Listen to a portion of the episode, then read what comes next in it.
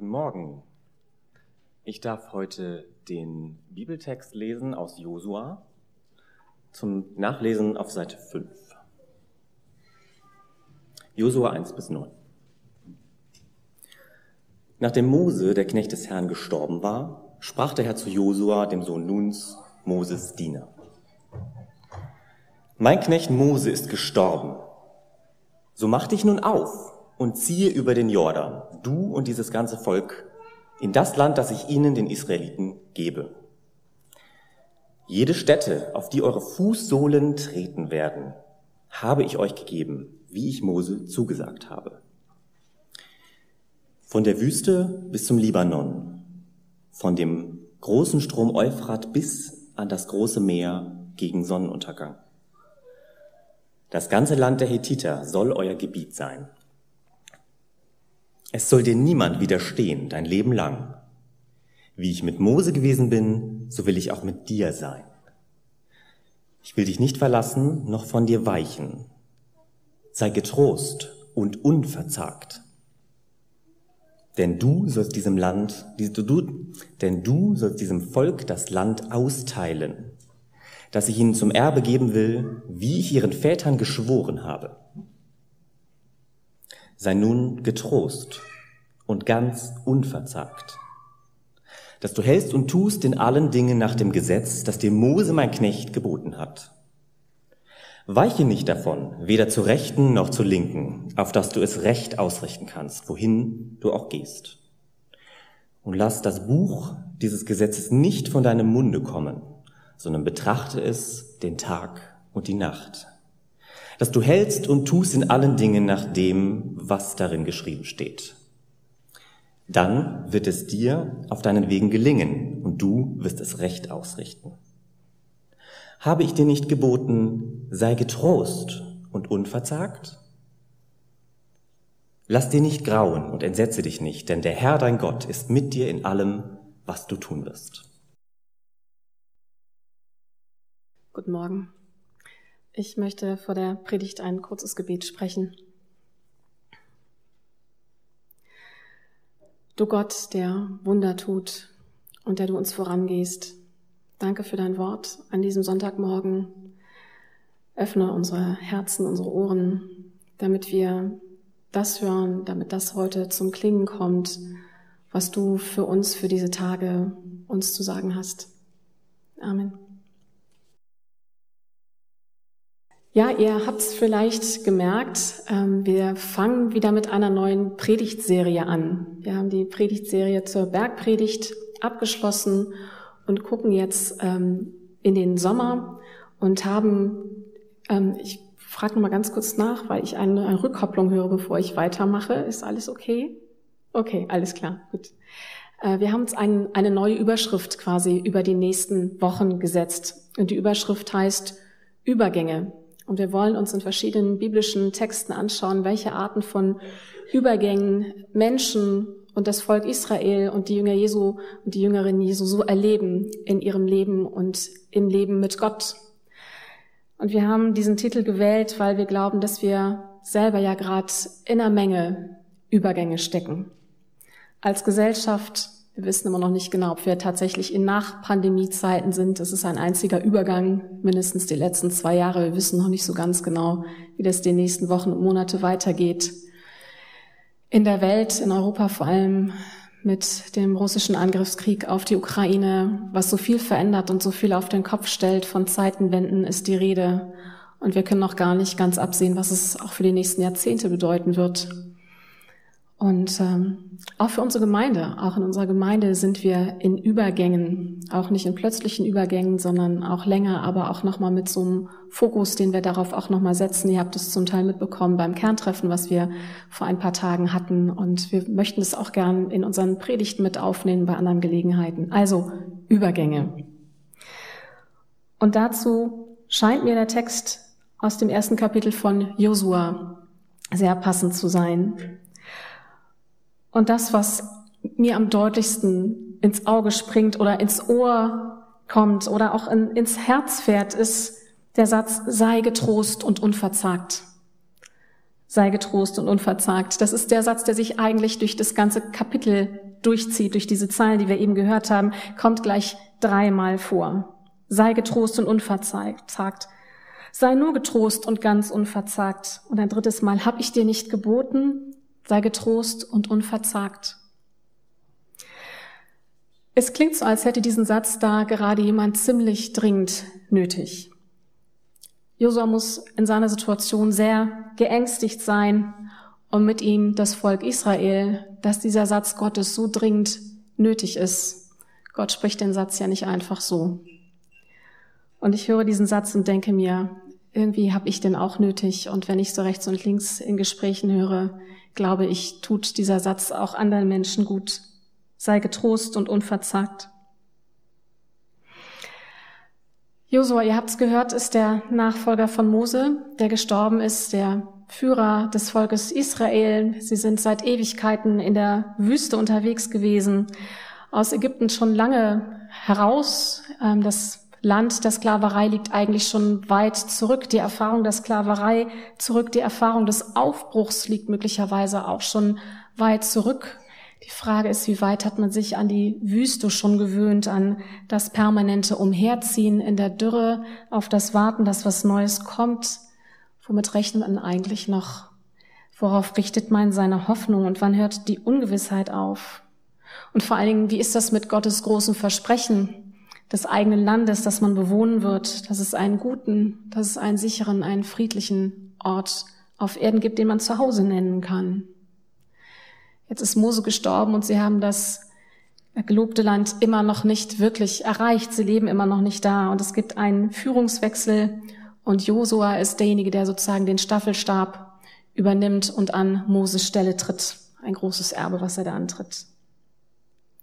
Sei nur getrost und unverzagt sagt Gott. Und ich denke an die Zeiten, die wir jetzt zurzeit durchmachen, die wir erleben. Ich habe es angesprochen, die Corona-Pandemie, den Ukraine-Krieg. Ich könnte die Klimakatastrophe erwähnen, die uns eigentlich auch im Hintergrund, mindestens im Hintergrund die ganze Zeit begleitet und ähm, die so unseren Blick auf die Zukunft auch mitbestimmt. Und ich erlebe so diese Ambivalenz von Gefühlen, die wir haben. Also jetzt bezogen zum Beispiel auf Corona, diese seltsame Mischung von, ist es jetzt vorbei oder kommt da noch was? Wo sind wir denn jetzt eigentlich? Und das ist so dieses Gefühl von jetzt den Sommer unbedingt nutzen und rausgehen, Fahrrad fahren, eine Reise machen, Leute wieder treffen. Es ist so schön, Leute wieder umarmen zu können, euch auch hier im Gottesdienst sozusagen zu sehen, also ohne Masken und ähm, in Gesichter gucken zu können, einfach wieder diese lebendige Beweg Begegnung zu haben, nach der wir uns so lange gesehnt haben. Da war diese und ist nach wie vor diese Sehnsucht nach Normalität. Und da ist aber auch dieses seltsame Ding zu merken, dass die Normalität irgendwie noch nicht so ganz wieder da ist. Also ich, ich merke das ganz konkret bei mir. Mir ging das jetzt vor ein paar Tagen, oder beziehungsweise es war gestern, es war erst gestern, beim Picknick so, äh, was wir gefeiert haben äh, im Garten von St. Jakobi, was sehr schön war. Und ähm, ich merke jedes Mal, dass ich gar nicht so genau weiß, wie ich Leute begrüße. Und dann kann es vorkommen, dass ich fast wildfremden Leuten im Hals falle und Freunden irgendwie mal eben so den Ellenbogen reiche, weil ich momentan noch nicht so weiß, was denn eigentlich wieder so für mich dran ist und was in der Situation gerade stimmig ist und wie das funktioniert. Das ist ein einziger Eiertanz und ich bin ganz erleichtert zu erfahren, dass es anderen zum Teil auch ein bisschen ähnlich geht. Ich habe meine Normalität noch nicht wieder gefunden. Und ich kriege das auch mit von Leuten, die immer wieder sagen, ach, es ist so schön, dass wir uns endlich sehen können. Und die Erwartungshaltung ist so groß, dass man sich jetzt auch wieder aufmacht, um sich zu treffen, zum Beispiel in Gottesdiensten, aber auch privat mit Freunden oder mit Familien. Und gleichzeitig ist da auch so eine Müdigkeit. Und dann macht man es vielleicht doch nicht. Dann bleibt man doch lieber zu Hause oder ist vielleicht auch so ein bisschen im Online-Modus verschwunden. Und das ist so eine Frage von Gewöhnung. Also wie macht man das eigentlich noch mal längere Zeit mit sehr vielen Leuten zusammen zu sein? Wie geht denn das? Das ist so eine Entfremdung auch von, von dem, was man selber mal gewohnt war, die viele Leute erzählen. Und so diese Mischung aus, hey, ich will aufbrechen und das wieder Energie und gleichzeitig so eine Müdigkeit, die so viele von uns noch mit rumschleppen, weil die Zeit einfach viel Kraft gekostet hat. Und immer noch kostet, auch durch die Unsicherheit, die an allen Stellen zu merken ist. Wütend war so ein Ausdruck, der im letzten Winter oft zu hören war. Diese Mischung aus Wut, weil Entscheidungen in der Politik oft unklar schienen, weil man einfach auch die Nase voll hat und irgendwie das Gefühl hat, es muss doch jetzt mal anders werden und auch gleichzeitig diese Müdigkeit, die man mit sich rumgeschleppt hat, Impfpflichtdebatten, erneuter Lockdown, ja, nein, vielleicht. Und dann wieder die Frage, wie geht's in der Schule weiter, am Arbeitsplatz und wie geht unsere Gesellschaft eigentlich mit Long-Covid-Patienten auf Dauer um. Das macht müde und das macht wütend und das macht oft wütend. Und was ich beobachte, ist so eine Diskrepanz zwischen der Erwartung an uns selbst, des Aufbruchs, der Energie, des wieder in den normalen Tritt kommen, wieder in Begegnung auch zu kommen, diese Erwartung an uns selbst und ja, der mangelnden Fähigkeit dieser Erwartungshaltung vielleicht auch zu entsprechen.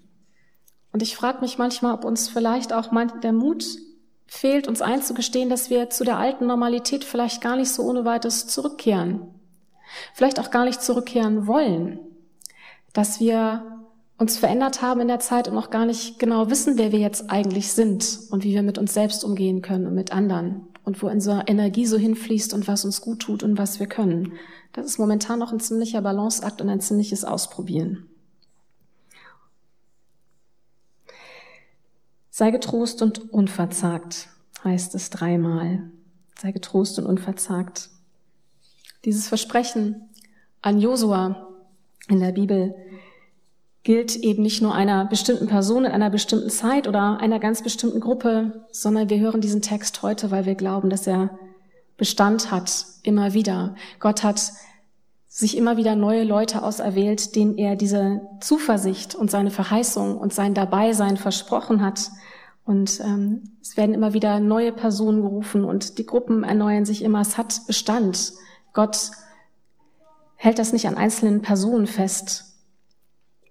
Und wenn ich mir so ein bisschen das Berlin-Projekt anschaue, dann haben wir vielleicht keine Josua-Situation, aber es hat sich doch schon einiges geändert in den letzten zwei, drei Jahren.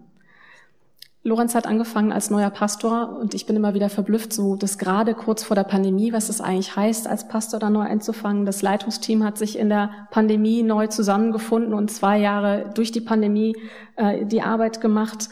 Unterwegs bin ich auch noch irgendwann mit zu euch gestoßen. Das sind solche Veränderungen, die irgendwo sehr sichtbar sind und die was machen mit der Gemeinde. Und die Gemeinde selbst verändert sich ja auch. Es gibt Leute, die sind die sehen wir nicht mehr, die sind vielleicht zu einer anderen Gemeinde gegangen oder die sind auch in eine andere Stadt umgezogen. Manche sind vielleicht noch so ein bisschen im Online-Modus ähm, und andere kommen vielleicht demnächst wieder zurück. Und gleichzeitig sehen wir aber auch ganz viele neue Gesichter, auch heute Morgen. Ich freue mich da sehr drüber. Ähm, manchmal merkt man das, wenn man um 11 Uhr reinkommt und dann sitzen schon ganz viele da. Und das sind meistens die Neuen, weil die, die schon länger da sind, irgendwie so um Viertel nach elf im Kaffee langsam reinschlurfen. Es ist schön, so viele neue Gesichter zu sehen. Wir merken, da ist Bewegung drin. Und ich bin sehr gespannt, wohin sie uns führt. Also auch wir haben eine neue Zusammensetzung, mit der wir weitergehen, aber mit einem Versprechen, was kein Neues ist, sondern immer wieder erneuert wird. Eine solche neue Zusammensetzung kann verunsichern. Das macht es bei Josua sehr konkret, der den Zuspruch Gottes braucht. Das macht es beim Volk Israel, denn es kann zu Identitätskrisen führen, wenn man die eigene Gemeinschaft sehr davon abhängig macht, wer sie gerade leitet. Und äh, hier lernen wir, Gott erneuert sein Versprechen immer wieder. Und so wichtig ihm Einzelpersonen sein mögen, wir erfahren aus der Bibel immer wieder, entscheidend sind nicht die einzelnen Personen, sondern entscheidend ist die Zusage Gottes, die Gott diesen Personen und dieser Gruppe macht. Wir orientieren uns an Gott und an seinem, an ihrem Wort für uns und wir stehen also unter dem gleichen Ruf und dem gleichen Versprechen Gottes, dass er uns ruft, dass sie uns einen Platz gibt, dass es ein Land gibt, an das wir gerufen sind. Das ist ein Versprechen, das für unsere Gemeinde gilt und überhaupt für alle Christinnen und Christinnen weltweit. So mach dich auf, zieh über den Jordan, ist der Auftrag. Mach dich auf, zieh über den Jordan. Ihr kennt vielleicht den Begriff über den, da geht was über den Jordan.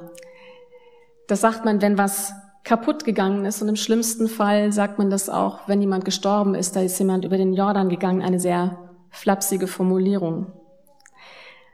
Aber es ist ein Begriff dafür, wenn etwas Altes nicht mehr passt, wenn es nicht mehr angemessen ist. Man lässt es zurück, da ist was über den Jordan gegangen.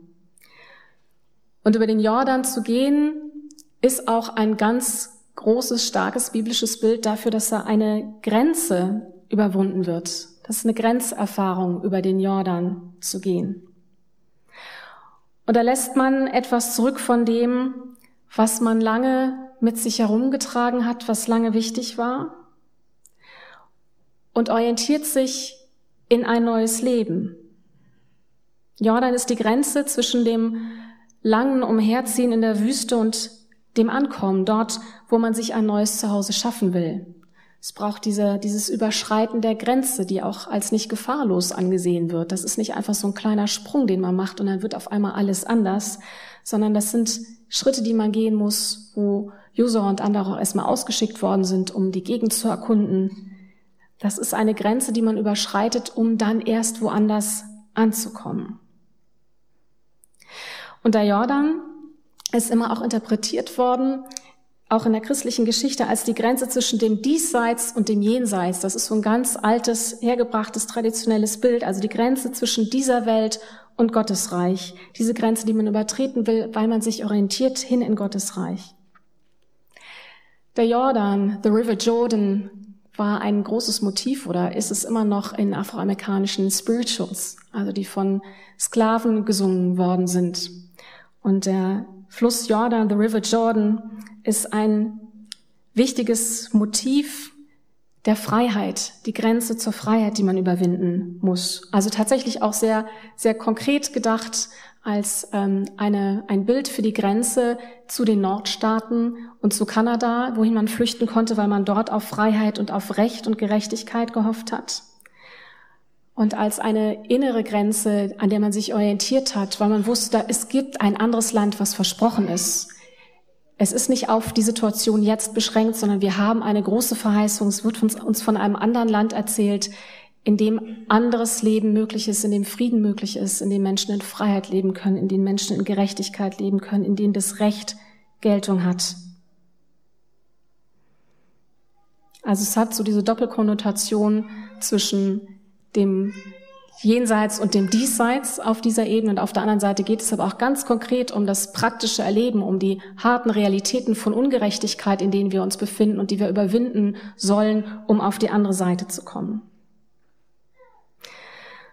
So mach dich auf, zieh über den Jordan.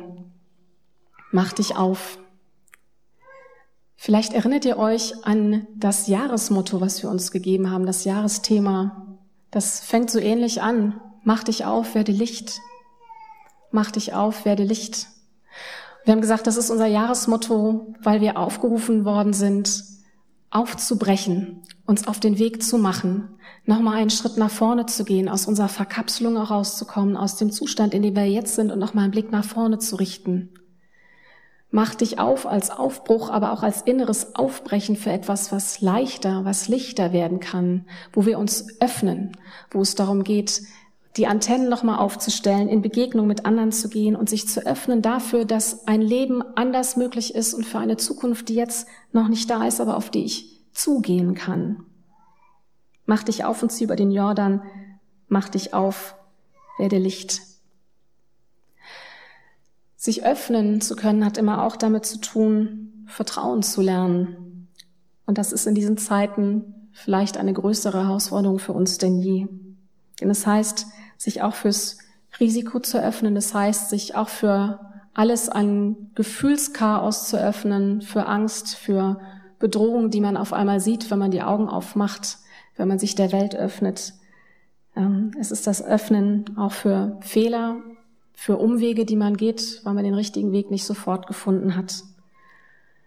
Sich vertrauensvoll zu öffnen, sich auf den Weg zu machen, macht Verwundbarkeit, wund, verwundbar, setzt Verwundbarkeit voraus. Es ist eine Situation, in der wir jetzt auch sind. Wir wissen nicht, wer wir sind oder wer wir sein werden. Wir merken, wir sind auf einem Weg in eine Zukunft, die irgendwie noch nicht ganz da ist und von der wir noch nicht so ganz eine Vorstellung haben. Der dänische Theologe Søren Kierkegaard hat das mal so formuliert. Ihr findet das auch übrigens im Programmheft. Er sagt, zu wagen heißt, einen Moment lang den Halt zu verlieren. Nicht zu wagen heißt, sich selbst zu verlieren. Zu wagen heißt, einen Moment lang den Halt zu verlieren. Dinge zurückzulassen, vielleicht auch eigene Ängste, Glaubenssätze, Sichtweisen auf die Welt, auf sich selber, die einen irgendwie immer getragen haben, wo das, wo es so klar war, wo es lang geht.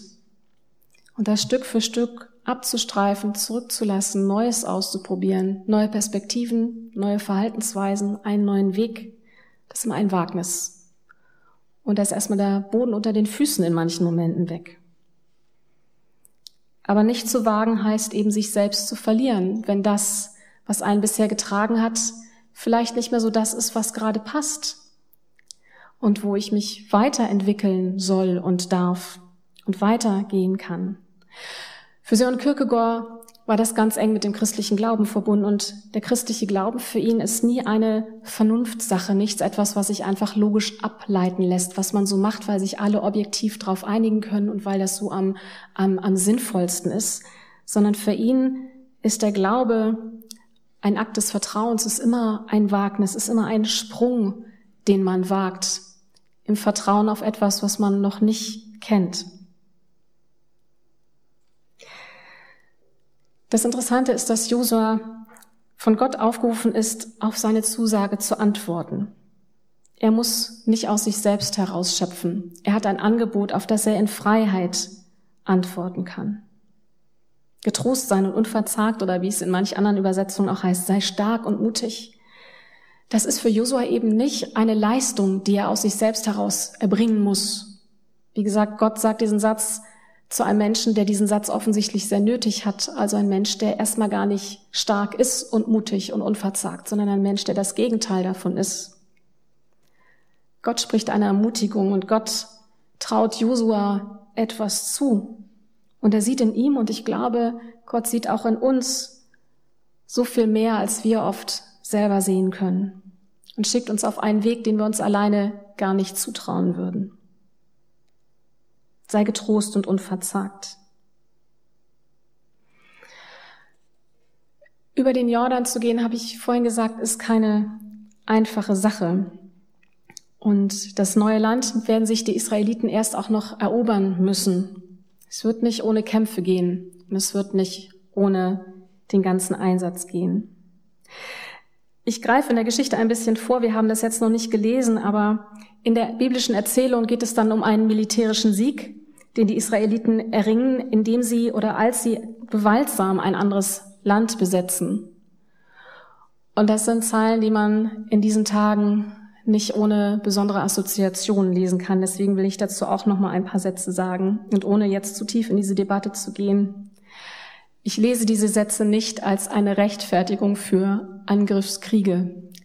So ist dieser Text, glaube ich, nicht zu lesen. Dazu muss man auch wissen, dass dieser Text über Josua historisch so nicht passiert ist. Also alles, was an Forschung stattgefunden hat, hat es diese Kriege, diese Eroberungen so in der Form überhaupt nicht gegeben. Das heißt, diese Geschichte hat einfach auch eine andere Ebene für uns, hat eine andere Erzählebene. Es geht nicht darum zu sagen, so und so ist das genau historisch abgelaufen, sondern es soll uns etwas darüber sagen, wie die Israeliten Gott verstehen und ihr Verhältnis zu Gott.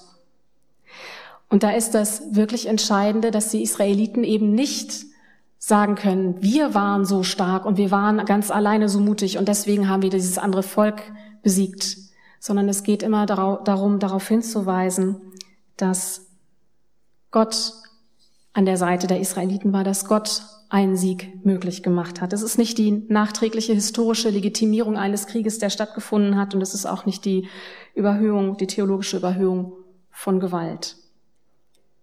Aber es ist eine Geschichte des Zuspruchs die sagt, es wird Kämpfe geben, es braucht euren Einsatz, aber Gott kämpft für euch. Es geht darum, dass die Israeliten diesen Sieg eben nicht aus sich selbst errungen haben, sondern es ist die Erfahrung und die Lebensdeutung des Volkes Israel, dass das, was gelingt, das, was unter Gefahr, Bedrohung, unter Unsicherheit erkämpft oder errungen wird, eben nicht allein auf ihrer oder auch auf meiner Kraft, auf meiner Stärke, auf meinen Talenten beruht. Also wenn man es modern interpretiert, würde ich sagen, es geht darum, dass man eigenes Tun und Wirken und auch unser eigenes Tun und Wirken, wenn wir es zum Beispiel für unsere Gemeinde übersetzen, dass es eben auch immer Grenzen hat. Wenn man so will, es geht um die Begrenzung der eigenen Allmachtsfantasien. Es geht damit aber auch um die Begrenzung der eigenen Überforderung.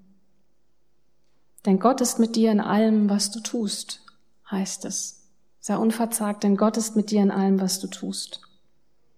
Das heißt, wir sind aufgerufen, Neues zu entdecken, neue Wege zu gehen, an ein neues, anderes Land zu glauben, auf eine Alternative, aber wir sind dabei nicht auf Gedeih und Verderb, auf unser eigenes Machen angewiesen.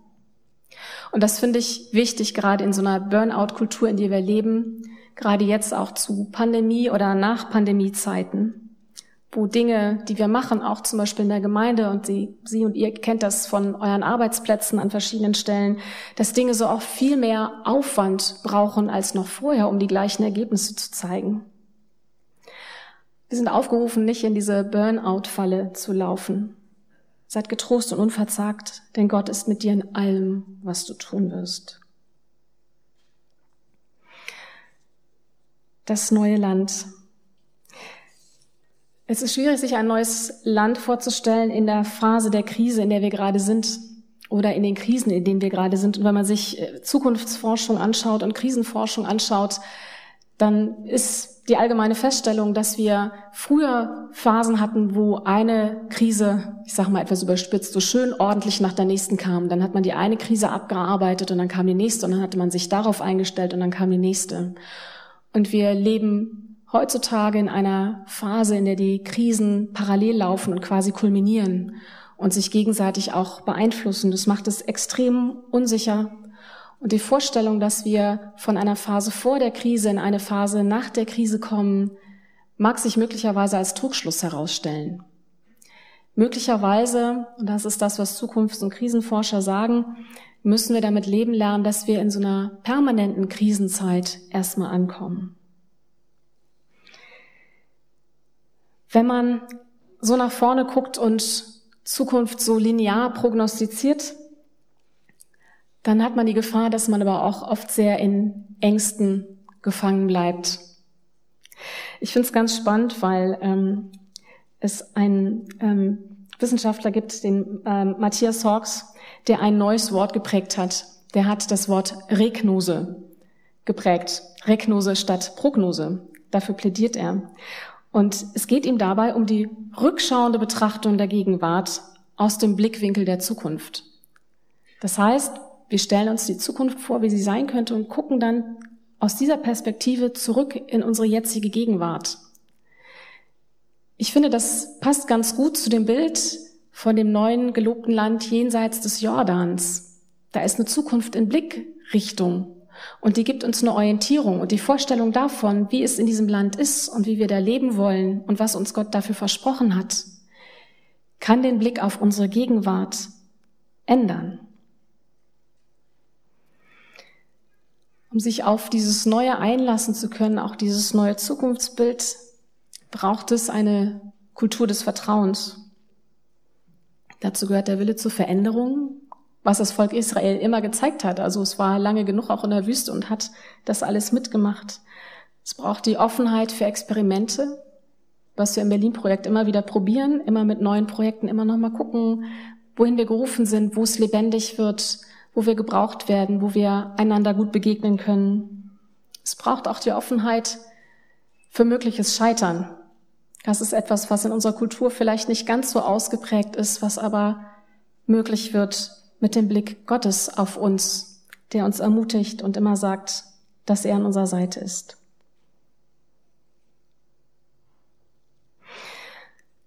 Vertrauen ist dabei nicht die Verdrängung von Angst. Sehr stark, mutig, unverzagt heißt eben nicht, dass man die eigenen Ängste, die eigenen Sorgen beiseite legen muss, sondern sie bedeutet, dass man sich von der Angst, die man hat, nicht lähmen lässt, dass sie einen nicht am Handeln hindert. Es gibt den Vorwurf ans Christentum, dass es dazu führt, dass man sich immer so aufs Jenseits vertröstet und auf der, sozusagen auf das Land hinter dem Jordan. An den Spirituals der afroamerikanischen Sklaven wird für mich immer wieder sehr deutlich, inwieweit dieser Blick auf das gelobte Land auf das Jenseits immer wieder auch sehr konkrete Auswirkungen darauf hat, wie Menschen sich in ihrem Leben für ihre Freiheit oder für die Freiheit anderer Menschen immer wieder auch engagieren können und Realitäten ändern. Ich habe vor ein paar Tagen ähm, eine Lesung von Christina Brudereck gehört, einer Theologin, die dieses wunderbare kleine Büchlein geschrieben hat, Trotz Kraft. Das sind kleine Texte, Gedichte zum Teil äh, aus der Phase der Pandemie. Und sie hat aus diesem Buch vorgelesen und sie las auch von einem ein, eine kurze Nachricht eines Freundes aus der Ukraine vor. Und ähm, da fiel der Satz, dieser ukrainische Freund sagte, es ginge momentan darum, also als sie fragte, was, womit sie helfen könnte, was sie denn bräuchten, und er schrieb, es geht darum, nichts zu formulieren, was Hoffnung tötet. Es geht darum, nichts zu formulieren, was Hoffnung tötet. Ich finde, das ist wichtig bei uns in der Weise, wie wir predigen, wie wir miteinander Gottesdienst feiern, wie wir miteinander beten, wie wir uns begegnen, aber auch mit welcher Hoffnung wir uns aufmachen in die Stadt und in unser Leben. Und sie sagte einen weiteren Satz, und ich erinnere mich nicht genau, ob der auch aus dem Brief des Ukrainers war oder ob sie den selber dran gefügt hatte, aber sie sagte, nicht, ich möchte mich nicht aufs Jenseits vertrösten lassen, sondern sie sagte, ich möchte mich nicht aufs Diesseits vertrösten lassen. Ich möchte mich nicht auf dies, aufs Diesseits vertrösten lassen. Für mich war das ein ziemlich toller Satz, weil ich dachte, es geht tatsächlich immer wieder darum, ein Bild vor Augen zu haben, dass wirklich ein anderes Leben möglich ist, dass Dinge anders, dass wir ins Leben gerufen werden von Gott in einer anderen Art und Weise, als wir das jetzt so in unserem Alltag oft erleben. Jede Stätte, auf die eure Fußsohlen treten werden, habe ich euch gegeben, heißt es in der Bibel. Das ist ein sehr interessantes Verhältnis von Zukunft und Gegenwart. Jede Stätte, auf die eure Fußsohlen treten werden, also etwas, was wir in Zukunft machen werden, habe ich euch gegeben. Da hat Gott in der Vergangenheit schon was bereitet, da ist schon was fertig, da wartet quasi was auf uns. Wir müssen das nicht selber machen. Wir werden hingerufen in einen neuen Raum, den wir betreten können und den wir betreten werden, wenn wir uns aufmachen. Mach dich auf, zieh ins Land Jordan, mach dich auf, werde Licht. Sei getrost und unverzagt. Habe ich dir nicht geboten, sei getrost und unverzagt. Denn wir glauben, dass Gott uns immer wieder in ein neues Land ruft, in sein Zuhause für uns und dass er uns dort immer wieder neuen Boden unter den Füßen geben will. Amen.